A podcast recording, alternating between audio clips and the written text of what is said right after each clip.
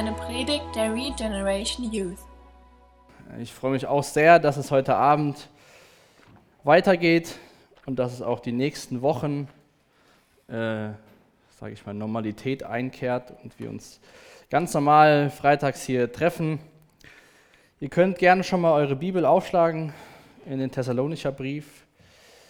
Ähm, ihr dürft ihn auch sehr gerne äh, mal komplett lesen. Das sind fünf Kapitel, das dauert nicht lang.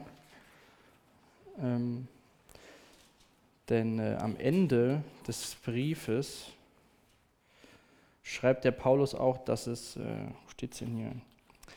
Kapitel 5, Vers 27 schreibt er, ich bitte euch inständig im Namen des Herrn diesen Brief allen vorzulesen. Damals hat er nicht jeder eine Bibel gehabt, es gab eine Schriftrolle. Nehmt euch die Zeit mal, lest es mal zusammenhängend durch, das glaube ich echt gut. Aber bevor wir in den Text äh, einsteigen, heute Abend, den ganzen ersten Vers. Ähm, letzte Woche waren wir ja mit den äh, Mitarbeitern, die Verantwortung tragen, in Düsseldorf und hatten echt ein cooles Wochenende. Ich meine, das Wetter war ja hier auch schön, also wir hatten das sehr genossen mit der Sonne.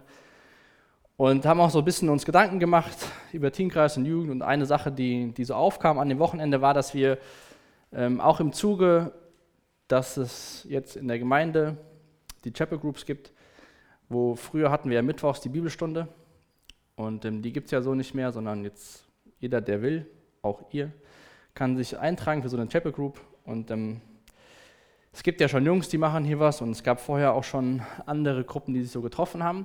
Aber ein Gedanke davon ist ja, dass man gemeinsam so das Leben lebt und durch Höhen und Tiefen geht. Und dann haben wir gedacht, wie wir das noch noch mehr mit in die Freitagabende integrieren können. Wir haben ja, hin, wir haben ja eigentlich, sollte es sein, relativ regelmäßig Kleingruppen.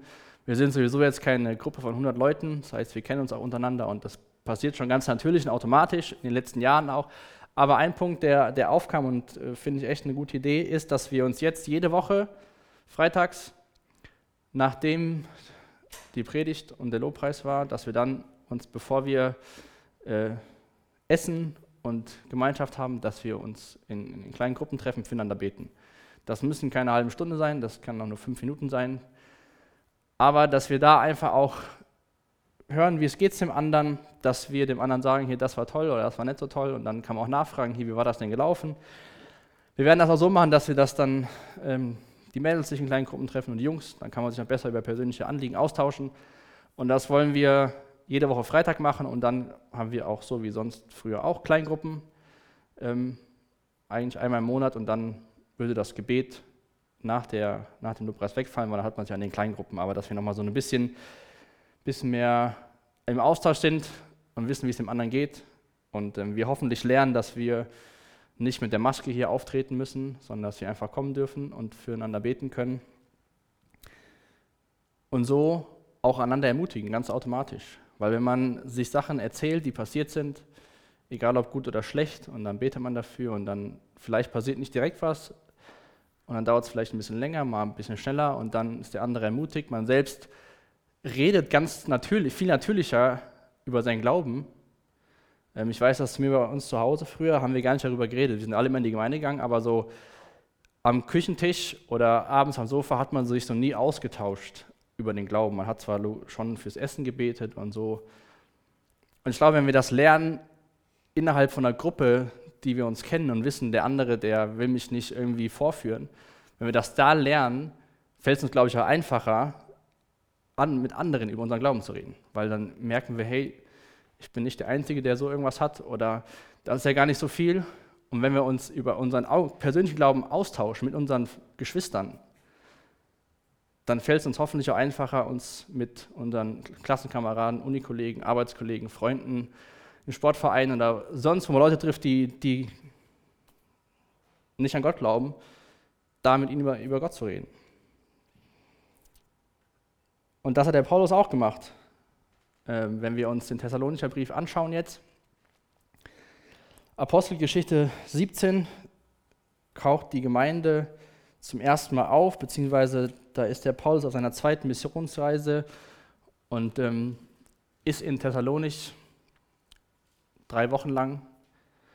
Ähm, und dann lesen wir auch später auch im Thessalonischer Brief in späteren Kapiteln, das war nicht nur so, dass der Paulus da hingegangen ist, an drei Sabbaten in der Synagoge gepredigt hat und hat dann über die Woche gesagt, Peace, Freunde, wir sehen uns nächste Woche Samstag wieder, sondern der war bei denen, der war anwesend unter der Woche, der hat sich mit denen getroffen, der war auch da arbeiten und war, hat das Leben miteinander geteilt.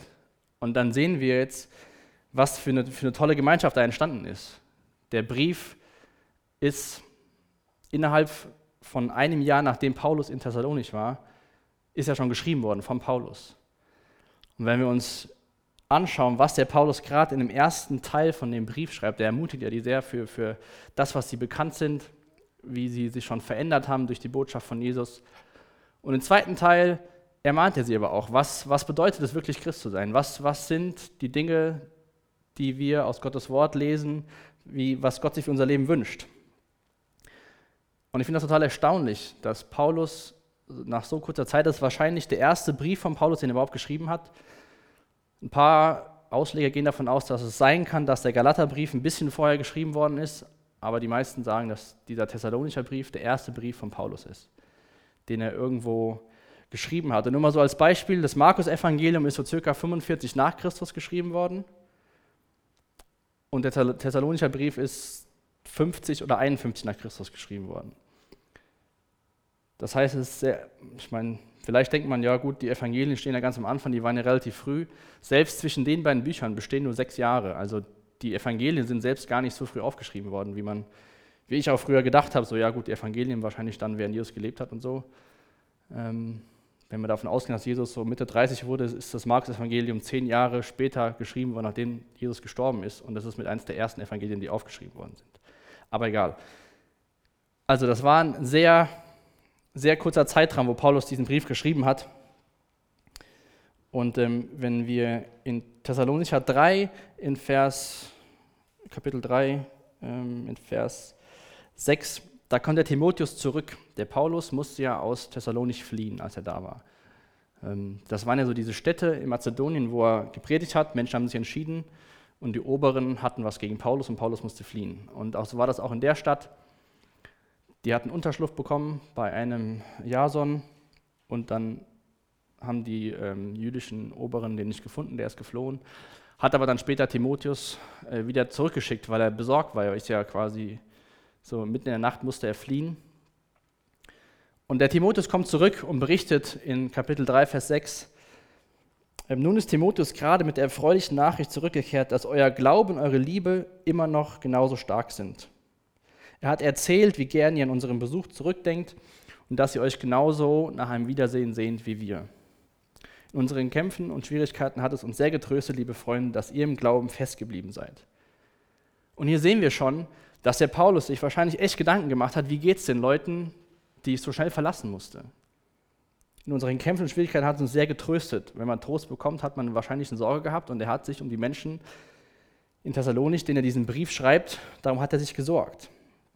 Und so war das für ihn ja wirklich Befreiung zu hören, als Timotheus sagt, hier, denen, denen geht es noch gut.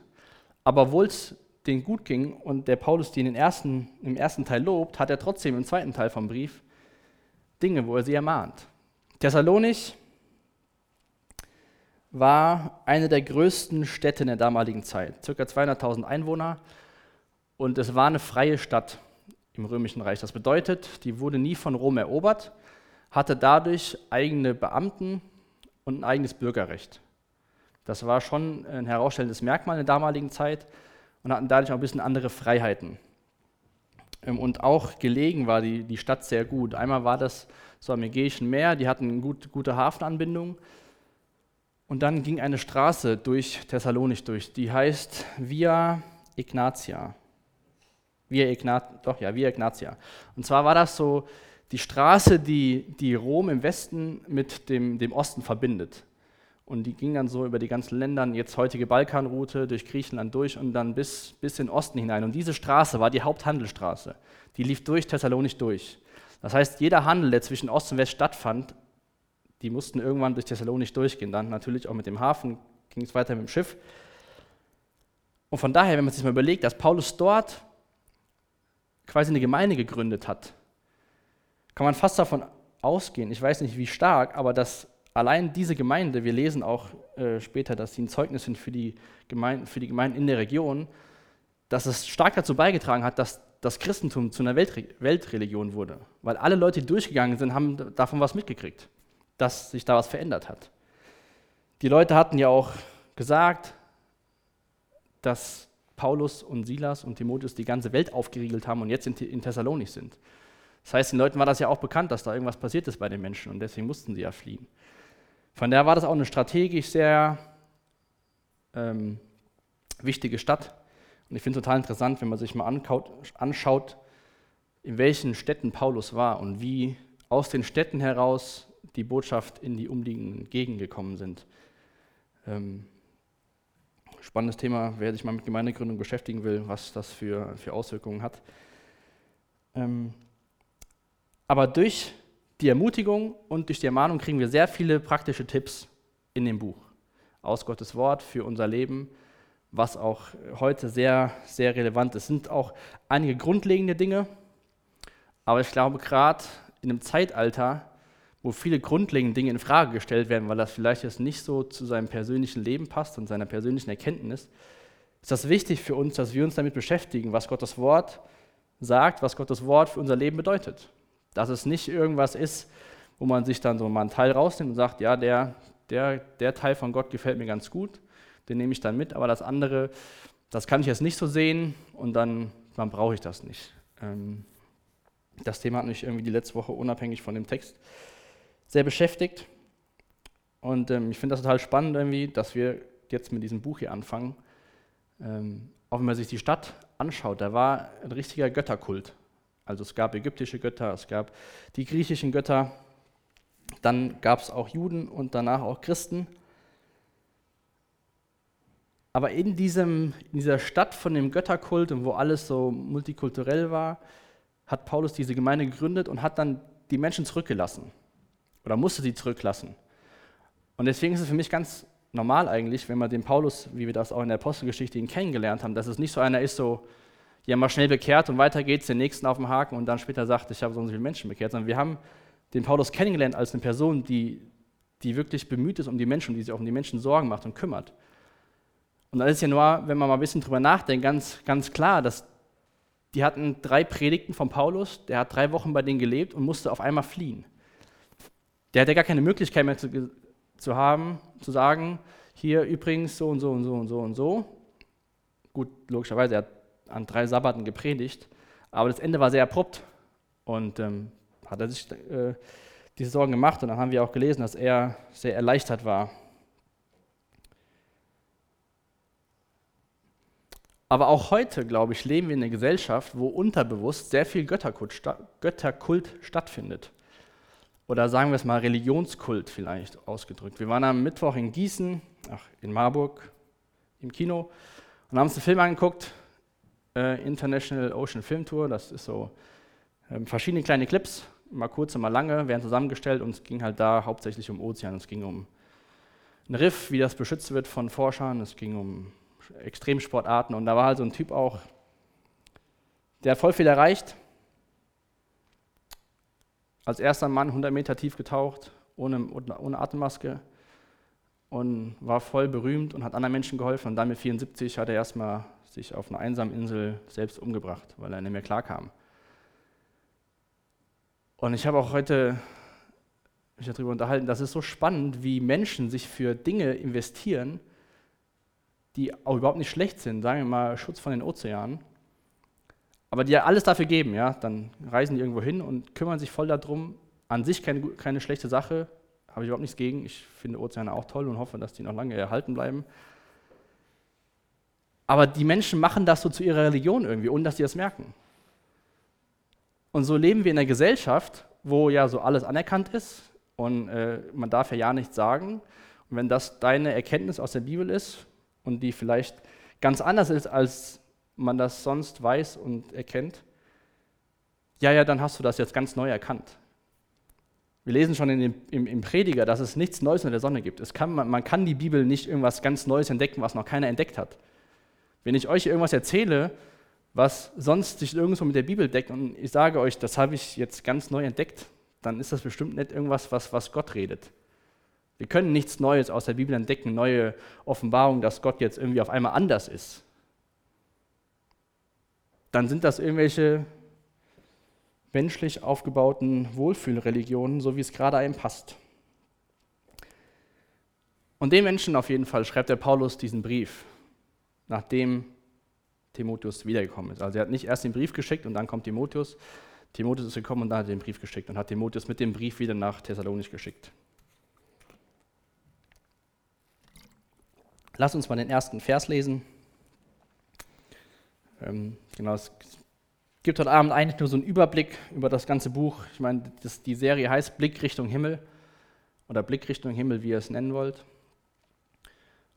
Und auch die Leute haben in so einem Spannungsfeld gelebt.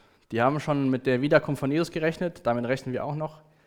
Aber haben zum Beispiel dann aufgehört zu arbeiten oder haben gedacht, gut, Jesus kommt wieder, was muss ich noch machen? Haben darauf gewartet, aber waren, haben quasi sozusagen aufgehört zu leben. Ich weiß nicht, ob ihr das kennt. Wer von euch hat schon mal einen Ferienjob gemacht? Und wer hat dann um fünf Minuten vor Feierabend eine neue Aufgabe angefangen? Die Mehrheit würde sagen, ja gut, in fünf Minuten ist ja Feierabend, da fangen wir heute nichts mehr Neues an, dann warten wir, bis Feierabend ist. So ungefähr war das bei denen damals auch, diese, ja, Jesus kommt ja wieder, da brauchen wir gar nicht mehr erst anfangen zu arbeiten, das macht ja alles keinen Sinn. Und da kommen wir später zu, aber das war auch so diese, diese Gedanken von den Thessalonichern. Die waren, haben sich entschieden für Jesus und waren irgendwie so damit hin und her gerissen mit diesem Gedanken, ja, Jesus kommt wieder und wir sind jetzt noch hier und was wollen wir jetzt machen? dass Paulus ihn auch später ermahnen muss und sagen, hier Leute, das und das und das wünscht sich von Gott, äh, wünscht sich Gott von euch. Genau, aber jetzt zum ersten Vers. Diesen Brief schreiben Paulus, Silas und Timotheus an die Gemeinde in Thessalonich. An euch, die ihr Gott, dem Vater und Jesus Christus, dem Herrn gehört. Wir wünschen euch seine Gnade und seinen Frieden. Jetzt steht ja hier am Anfang in diesem Brief, schreiben Paulus, Silas und Timotheus. Zumindest steht das in der Neues Leben so. In der Ebel Felber steht Paulus und Silvanus und Timotheus der Versammlung der Thessalonicher in Gott. Also Silvanus und ähm, Silas sind die gleichen Namen, ist nur griechisch und hebräische Namen. Und ähm, den hat der Paulus ja mitgenommen auf seiner zweiten Missionsreise. Vielleicht könnt ihr euch noch daran erinnern aus der Apostelgeschichte. Paulus und Barabbas, äh, Barnabas hatten Streit über den Markus. Der ist ja auf der ersten Reise abgehauen und Paulus wollte ihn nicht mehr mitnehmen. Und dann hat der Barnabas gesagt, gut, ich gehe mit Markus wohin und Paulus hat sich für Silas entschieden. Das ist der gleiche Silas, der jetzt hier ist. Timotheus hat sich dann später dazugesellt, den hat Paulus auch mitgenommen und alle drei waren ja auch in Thessalonich, als Paulus gepredigt hat. Autor ist aber der Paulus. Aber die anderen zwei waren sozusagen waren ja dabei und das war ja auch ein Anliegen von denen, dass es den Leuten da gut geht. Deswegen schreibt der Paulus, nicht nur ich, Paulus, das kennen wir schon mal aus anderen Briefen, dass Paulus sagt, ich, Paulus, Apostel und so weiter oder Sklave oder Diener Gottes. Aber der lässt das hier alles aus. Er sagt einfach nur diesen Schrift schreiben Paulus, Silas und Timotheus an die Gemeinde. Und die Art und Weise, wie er den Brief anfängt, war auch ganz natürlich für die damalige Zeit. Ich habe schon eben den Vers am Ende vorgelesen, dass Paulus sich wünscht, dass allen der Brief vorgelesen wird. Und die Briefe wurden natürlich jetzt nicht so in so Büchern äh, weitergeschickt oder auch nicht äh, als WhatsApp, sondern als Rolle. Also als so eine lange Rolle, die man ausrollen musste. Und wenn ihr eine Nachricht bekommt oder einen Brief bekommt oder eine E-Mail bekommt, dann liest man ja immer davon direkt, wer der Absender ist. Ja, ihr seht ja, wer hat das geschickt. Und auch wenn jetzt am Anfang, wir schreiben ja meistens, ich würde ja nicht schreiben, diesen, an, an die Laura schreibe ich nicht, diesen Brief schreibt der Mann Benny an meine Frau Laura wieder denken, ein bisschen komisch. Wir würden ich würde schreiben, liebe Laura und so weiter und so fort. Aber wir haben ja viel schneller Erkenntnis von dem Empfänger. Und der, bei der Rolle war das so, natürlich haben die nicht erst aufgerollt, haben geguckt, ja, aha, gut, also Paulus schreibt uns Folgendes, sondern deswegen wurden die Briefe in der damaligen Zeit angefangen mit dem Absender. Damit die direkt wussten, aha, der und der schreibt uns, das hat der dazu zu sagen.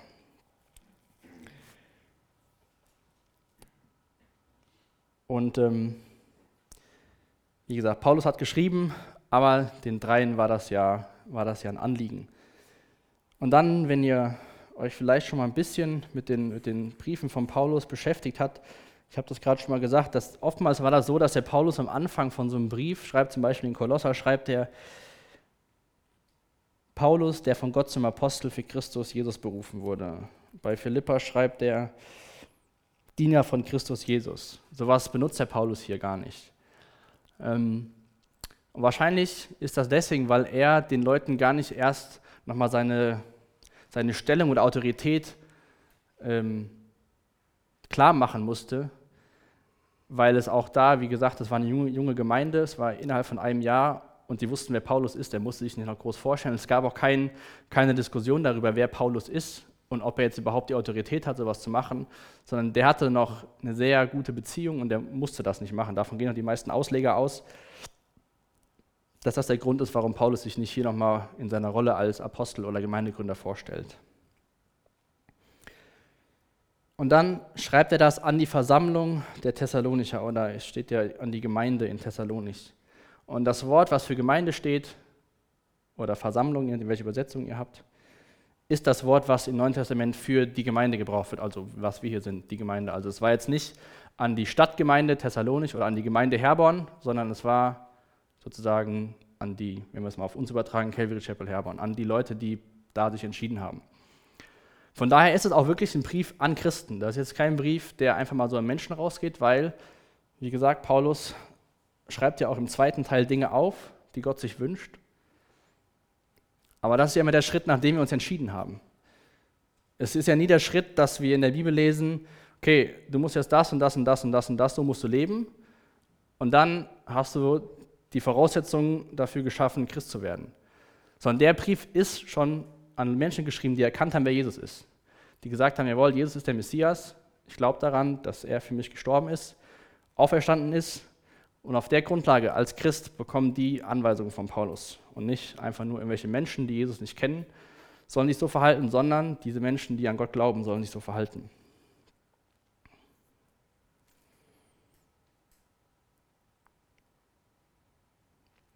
Ich würde trotzdem, ähm, wenn wir uns jetzt den nächsten Teil anschauen, also in der Neues Leben steht, an euch, die ihr Gott, dem Vater und Jesus Christus, dem Herrn, gehört. In der Eberfelder steht, der Versammlung der Thessalonicher in Gott. Und wenn wir jetzt die ähm, neue Genfer Übersetzung habe ich noch aufgeschrieben, da steht, euch allen, die ihr Gott, dem Vater und Jesus Christus, dem Herrn gehört. Also so ähnlich wie in der Neues Leben Übersetzung. Und der Paulus schreibt den Thessalonichern direkt nochmal wo die Identität der Gemeinde drin liegt. Die liegt nicht in dem tollen Apostel Paulus oder in seinen Mitstreitern Silas und Timotheus oder auch nicht in irgendwelcher menschlichen Weisheit, sondern die Identität von den Menschen, aber auch von der Gemeinde ist in Gott, in Gott gegründet. Euch allen, die ihr Gott gehört. Und ähm, es ist ja im Neuen Testament eher so, dass wir davon lesen in Christus. Ja? wenn wir jetzt mal in Kolosser schauen, in Kapitel 3, die ersten drei Verse, da sehen wir auch die gute Verbindung zwischen in Gott und in Christus. Da schreibt der Paulus auch, da ihr mit Christus zu neuem Leben auferweckt wurde, sucht Christus, der zu Rechten Gottes im Himmel sitzt. Denkt nicht an weltliche Angelegenheiten, sondern konzentriert eure Gedanken auf ihn. Und jetzt kommt der dritte Vers, denn ihr seid gestorben, als Christus starb und euer wahres Leben ist mit Christus in Gott verborgen. Also das ist jetzt auch jetzt nicht irgendeine neue Lehre von Paulus, dass alle in Christus und die anderen in Gott, sondern durch Christus sind wir in Gott gegründet. Durch Christus ist die Gemeinde in Gott gegründet. Das Thema Gott, Jesus, Heiliger Geist, Dreieinigkeit, das ist ein Riesenthema. Aber deswegen, es ist jetzt nichts irgendwie was Neues, sondern in Gott durch Christus. Und so ist auch, glaube ich, kann man das ganz normal auf uns beziehen, auch dass unser Leben in Gott gegründet ist. Und ähm, deswegen ist das dem Paulus so wichtig, den Leuten das zu schreiben. Denn wenn wir, könnt mal in Kapitel 2 von unserem Thessalonischer Brief, die Verse 13 und 14 schauen, ähm, da schreibt der Paulus den, wir werden nie aufhören, Gott dafür zu danken, dass ihr seine Botschaft, die wir euch brachten, nicht für unsere eigenen Worte gehalten habt. Ihr habt sie als Gottes Wort aufgenommen und was sie ja auch wahrhaftig ist. Und dieses Werk wirkt weiter in euch allen, die ihr glaubt. Und dann hat der Paulus ja selbst erlebt, dass er verfolgt worden ist. Liebe Freunde, ihr seid von euren eigenen Landsleuten verfolgt worden. so seid ihr in den Fußstapfen der Gemeinde Gottes in Judäa gefolgt, die wegen ihres Glaubens an Christus ebenfalls unter ihrem eigenen Volk von den Juden zu leiden hatte. Paulus wusste, dass es den Christen nicht, nicht einfach war in dieser Stadt, wo griechische und so weiter, ägyptische und Götter da waren. Und dann kommen die dahin und Paulus sagt ihnen, das ist, ist die wahre Botschaft und die erkennen das. Und selbst der Jason, der Paulus beschützt hatte, musste ja durch eine Kaution sich freikaufen. Apostelgeschichte 17, die ersten neun Verse, wenn ihr die Geschichte von der, von der Gemeindegründung nochmal lesen wollt. Und Paulus wusste, dass, dass die Christen keinen einfachen Start haben werden in, in der Stadt.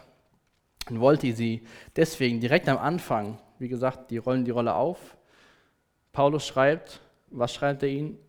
In Gott gegründet. Er wollte ihnen nochmal ihre Identität für sich selbst und von der Gemeinde zusprechen.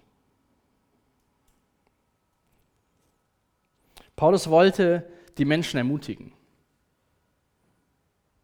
Der war schon, haben wir auch ähm, in Kapitel 3 eben, der war schon ein bisschen stolz auf die. Das hat ja schon überrascht, dass die so gut dabei sind ähm, nach so kurzer Zeit. Dann habe ich mich nur gefragt, was, was braucht es, dass uns jemand so einen Brief schreibt? Ja, den ersten Teil so von den ersten drei Kapitel, wo zum Beispiel Kapitel 1, Vers, Vers 9 geht es darum, dass man gar nicht mehr von dem Glauben von den Thessalonichern berichten muss. Da steht, sie berichten ganz von sich selbst, wie herzlich ihr uns aufgenommen habt, wie ihr euch vor euren Göttern bekehrt habt, um den wahren und lebendigen Gott zu dienen und wie ihr die Rückkehr seines Sohnes vom Himmel erwartet, Jesus, den Sohn vom Thron, von den Toten auferweckt hat die haben Zeugnis von sich selbst gegeben und hatten drei Wochen Paulusunterricht, hatten keine Bibel und waren in einer Stadt, wo es lauter andere Einflüsse gab. Und ich finde das schon total erstaunlich. Das war auch ein Grund, warum ich auf den Thessalonicher Brief gekommen bin, als wir durch Apostelgeschichte gegangen sind. Habe ich schon ziemlich begeistert, dass so eine junge Gemeinde, so junge Christen das Zeugnis von Paulus bekommen, wie sie sich verhalten und wie sie sich verändert haben. Und da habe ich mich so gefragt, was würden wir so einen Brief bekommen oder sind wir vielleicht schon zu träge geworden und ja, das sind die da oben auf dem Berg? Oder würde, würden, würden wir von uns selbst sprechen, ohne dass wir irgendwas sagen?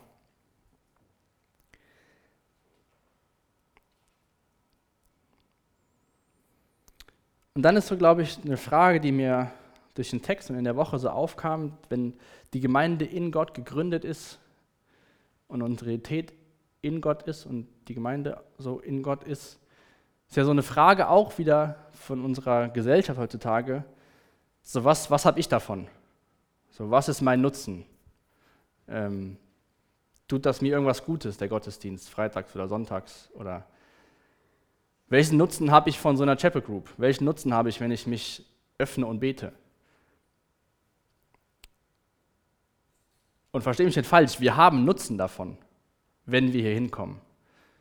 Wenn wir uns in der Woche zusammen treffen, die Bibel lesen oder beten, wenn wir gleich beten.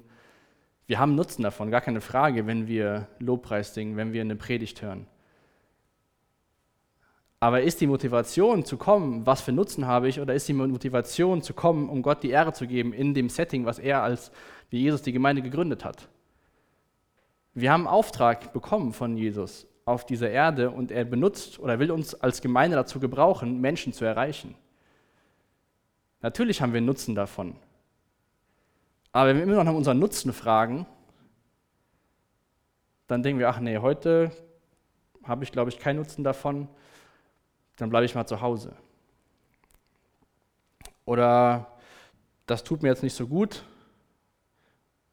Ich lese auch manchmal Sachen, die tun mir gefühlsmäßig nicht so gut, weil die nicht so angenehm sind, die da drin stehen weil die irgendein Fehlverhalten oder eine Sünde aufzeigen und ich so denke, ja gut, das will ich jetzt gar nicht lesen, sondern irgendwas, was meine Seele so pinselt. Aber es tut uns ja gut, wenn wir das verstehen, warum es uns gut tut und nicht, dass es unsere Motivation ist. Und ich habe dann in der 2005, äh, das habe ich die Woche gelesen, gab es eine Studie in den USA. Da wurden 3000 Teenager befragt, wie sie ihre Beziehung zu Gott und Gemeinde so beschreiben würden. Und dann haben die festgestellt, also vor zehn Jahren, dass diese Teenager viele einzelne moralische Statuten haben. Also der eine sagt, mir ist das wichtig, Also ich will mich da gut verhalten. Das zählt für mich zu meinem Glauben dazu. Aber das waren so Sachen, die man quasi allgemein so ein bisschen unter religiös packen kann. Da würde man jetzt nicht sagen, jawohl, weil der das macht, das zeichnet einen Christ aus. Es sollte einen Christ auszeichnen, aber das ist jetzt kein Alleinstellungsmerkmal.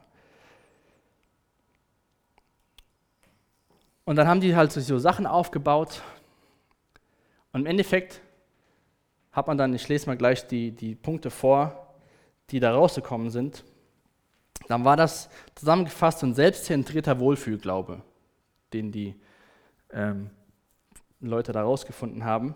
Und folgendes waren die Punkte, die, die so die meisten von diesen 3000 ähm, Teenagern gesagt haben. Mal so ein Vergleich zu so einer 3000, denkt ihr ja gut, das ist ja kein, kein spiegelt ja nichts wieder. Es gibt ja immer so offizielle Statistiken.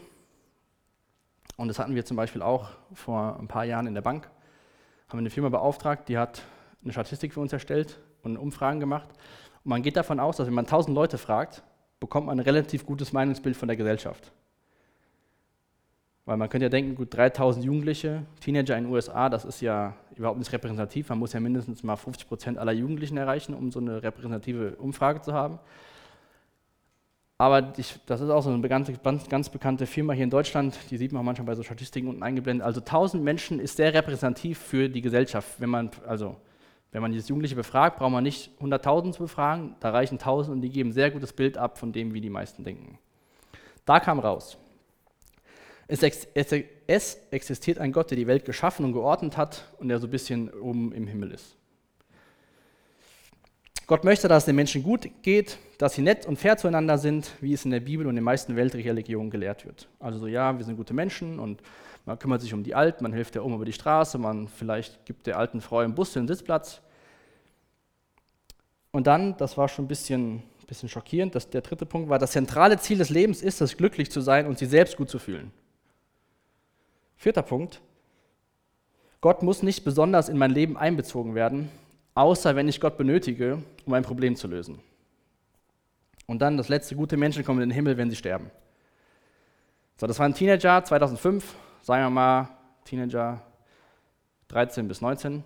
Rechne mal zehn Jahre weiter, die sind 23 bis 29 und macht jetzt mal euch Gedanken über die Gesellschaft, in der die jungen Menschen leben. Das zentrale Ziel des Lebens ist es, glücklich zu sein und sich selbst gut zu fühlen. Keiner will mehr irgendwas annehmen, was so ein bisschen wehtut. Man will sich selbst gut fühlen, indem dass man gute Sachen macht. Gott ist schon irgendwie da. Aber so jeden Tag Gott und die Bibel, wenn ich Probleme habe, dann melde ich mich bei dir. Und ich finde das schon krass, wenn man sich das mal überlegt, auch welche Verantwortung wir als junge Menschen haben. Vielleicht denkst du jetzt, ja, 20 Leute, was macht das für einen Unterschied? Aber wir prägen ja Menschen um uns herum. Und ich finde das erschreckend, wie, wie krass diese Studie von vor zehn Jahren auf die heutige Gesellschaft, gerade von den Leuten Mitte 20, zutrifft. Dass diese Teenager durch das, was sie gelernt oder geglaubt haben, eine ganze, eine ganze Gesellschaft prägen, zehn Jahre später, weil sie sich so entwickelt haben. Und da haben wir, gerade wenn wir jung sind, auch, habe ich gedacht, eine Riesenverantwortung, wie wir die Gesellschaft prägen. Nicht nur aktuell, sondern wie verändert die Gesellschaft sich in fünf bis zehn Jahren durch das, wie wir leben.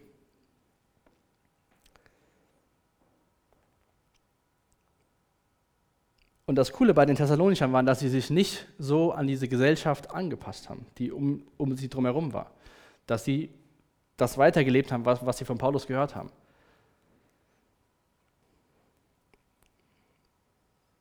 Und klar war das bestimmt total schwierig, auch für die, für die Christen da, diesen Wahrheitsanspruch in die Stadt zu tragen. Da gab es den Gott und den Gott und den Gott und den Gott. Und dann kommt, kommen die Christen und sagen, unser Gott.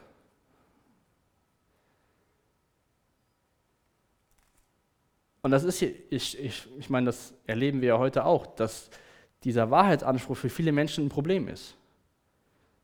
Ähm, und das ist ja in erster Linie gar nicht mal schlimm. Aber wir, die wir erkannt haben, wer Jesus ist, sollte das nicht egal sein, was der Wahrheitsanspruch der Bibel ist und was der Wahrheitsanspruch von Gottes Wort, also von Gottes Wort ist. Denn wenn wir anfangen und dann sagen, ja gut, klingt ganz gut, dann sind wir bei dem Punkt, das zentrale Ziel des Lebens ist es, glücklich zu sein und sich selbst gut zu fühlen. Und auch da wieder, es geht nicht darum, dass Gott nicht will, dass es uns gut geht. Aber was ist unser zentrales Ziel im Leben? Mit dem Leben, was wir haben und den Ressourcen Gott die Ehre zu geben. Und die wechselseitige Wirkung ist dann davon, dass es uns gut geht. Oder wollen, wir, dass es uns gut geht und danach richten wir unsere Sachen aus?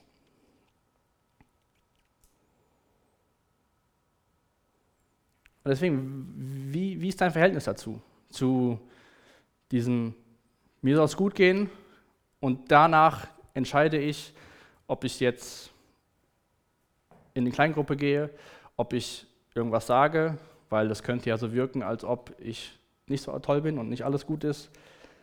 Oder baust du dein Leben darauf aus, Gott die Ehre zu geben und auch aus seinen Schwachheiten anderen mitzuteilen, sich zu öffnen und sagen, hey, ja, mir geht es nicht gut, ich habe das und das gemacht, aber betet für mich und versucht durch das, was ihr habt, wie euer Leben ist, wie eure Umstände sind, Familie, alles drumherum, dadurch Gott die Ehre zu geben. Und dann schreibt der Paulus was total Cooles. Auch, wie gesagt, die rollen die Rolle auf. Paulus, in Gott gegründet, an die Gemeinde. Und dann sagt er, wir wünschen euch seine Gnade und seinen Frieden. In all dem, der Unsicherheit. Wir werden das noch später beschäftigen. So kommt jetzt, wann kommt Jesus wieder und was müssen wir machen? Aber in all dem wünschen wir euch seine Gnade und seinen Frieden. In der Stadt, wo ihr lebt, seine Gnaden, seine Friede.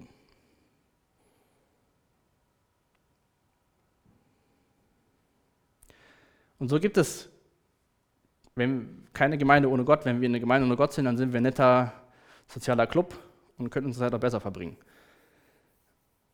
Und so gibt es aber auch ohne Gottes Gnade überhaupt nicht die Möglichkeit für Gemeinde. Denn ohne Gottes Gnade und die Sendung von seinem Sohn, ohne das Werk von Jesus am Kreuz und die Auferstehung, was wir vor zwei Wochen an Ostern gefeiert haben, gäbe es das alles gar nicht. Und von daher ist die Reihenfolge, die der Paulus hier schreibt, ich wünsche euch seinen Gnaden und seinen Frieden auch vollkommen korrekt. Weil zuerst brauchen wir die Gnade, damit wir seinen Frieden erfahren können. Und Gnade ist nicht, oder gnädig ist nicht nur Gottes Eigenschaft, sondern es ist Gottes Art und Weise, die Menschheit zu erlösen. Seine Gnade. Nichts anderes. Also wir brauchen auch nicht stolz zu werden. Ähm, fällt uns auch immer leicht irgendwann mal, dass wir dann denken, ja, ich mache das und ich bin ja gut. Wenn wir wieder auf die fünf Punkte aus der Umfrage kommen, ich bin nett, ich bin fair und so weiter da ist kein, kein Platz dafür. Und ich finde das spannend, dass Paulus generell in den Briefen über 100 Mal, von seinen ganzen Paulusbriefen 100 Mal über Gnade redet, aber im ganzen Thessalonicher 1, also 1. Thessalonicher, fällt das Wort zweimal und könnt ihr mal ganz ans Ende von dem Buch ähm, aufschlagen. Der allerletzte Vers, da schreibt der Paulus, wir wünschen euch die Gnade von Jesus Christus, unserem Herrn. Das heißt, obwohl Gnade nicht das Thema des Thessalonicher Briefs ist, ist es doch die Klammer, in dem alles eingefasst ist, was, was Paulus den Leuten schreibt. Gnade ist die Grundlage für das, wie wir unser Leben leben können. Oder das ist die Grundlage, die wir brauchen, um unser Leben leben zu können. Ohne Gnade kein Kreuz, ohne Gnade kein Tod, ohne Gnade keine Erlösung von Sünde. Von daher, auch wenn es das Thema gar nicht Gnade in dem Brief ist, ist es doch die Klammer um, um, um die ganzen Themen, die, die, die der Paulus schreibt. Und dann wünscht er ihnen seinen Frieden, also Gottes Frieden. Nachdem sie die, Gnade erfahren haben, wünscht er ihnen seinen, seinen Frieden.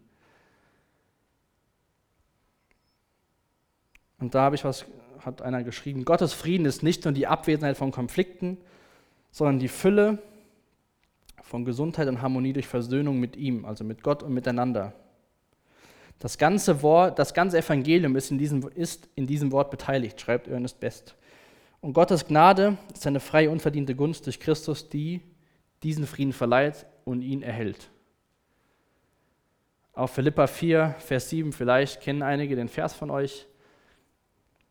Da geht es ums Gebet und dann sagt der Paulus den Philippern, Dann wird der Frieden Gottes, der weit über alles Verstehen hinausreicht, über euren Gedanken wachsen, eurem Innersten bewahren, euch, die ihr mit Christus verbunden seid. Und diesen Frieden wünscht er den Leuten in Thessalonich. Auf Grundlage von Gottes Gnade, innerlichen Frieden mit Gott. Der ist so viel wichtiger als Frieden, wie wir uns den vielleicht vorstellen. Auch wenn wir gar nicht so wirklich nicht Frieden kennen, wenn wir ehrlich sind. Also keiner von uns kann beschreiben, wie sich nicht Frieden anfühlt. Aber seine Gnade und seinen Frieden, das ist die Basis und die Konsequenz von Gottes Rettungswerk am Kreuz durch Jesus Christus. Und wenn uns das bewusst ist, dass sozusagen seine Gnade die Ermutigung die Ermahnung äh, einhüllt oder umklammert, hilft uns das hoffentlich, die Worte, die, die Paulus aufgeschrieben hat, eingegeben durch Gottes Geist, uns zu ermutigen in der heutigen Zeit, aber auch zu ermahnen, wie wir unser Leben als Christ gestalten sollten. Also die Frage auch, die, die ich euch für, für, für die Serie stellen will, weil die Menschen wussten nicht so ganz, wann kommt jetzt Jesus wieder und wie leben wir. Und auch gerade auf die Gesellschaft heutzutage gesehen, nicht so menschzentriert zu leben, sondern gottzentriert zu leben. Und wenn wir gottzentriert leben, dann bekommen wir Menschen seine Gnade und seinen Frieden. Und im Endeffekt, spitz ausgedrückt, ist das die egozentrischste Art und Weise zu leben, wenn wir gottzentriert leben. Wir müssen nur verstehen, warum das so ist. Und klar gibt es genug Menschen und der Teufel, der sagt, guck, dass es dir gut geht. Schau nach deinem Wohl. Ja, hier, was steht hier drauf, habe ich auch gelesen, eben, finde deinen Vulkan. Alles so, was was du brauchst. Ist zwar nur ein Entdecker-Ich, ist nur ein witziger Spruch, aber wenn mal darauf achtet, wie viel es in der Werbung um dich geht, ja, äh, gibt es nicht auch so einen Shop, All About You? Online-Shop? Hm? Oder About You?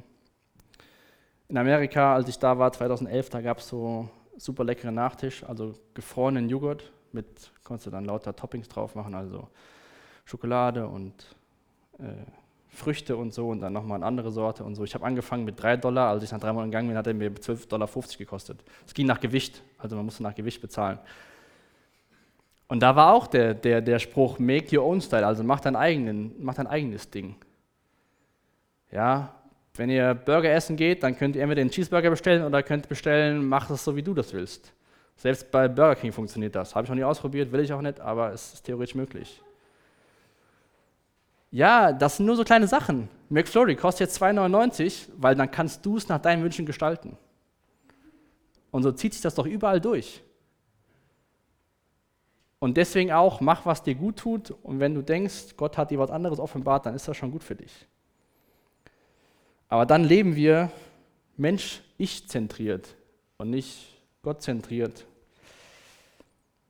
Wie gesagt, ein Punkt war, das zentrale Ziel des Lebens ist es, glücklich zu sein und sich selbst gut zu fühlen. Gott will, dass wir glücklich sind. Gott will, dass wir seinen Frieden erfahren und dass, dass, es dadurch quasi, dass wir uns dadurch gut fühlen. Aber der Weg dahin ist, Gott zur Ehre zu leben, zu schauen, was kommt in der Zukunft. Da kommt der Himmel, da kommt die Ewigkeit. Da gibt es viele tolle Sachen, aber wir sind hier im Jahr 2018. Die Gesellschaft wird bestimmt noch individualistischer werden, als sie jetzt schon ist. Und da ist es auch wichtig, als Gruppe gemeinsam das zu machen. Weil wenn wir versuchen, das alleine zu machen, dann werden wir ziemlich sicher scheitern.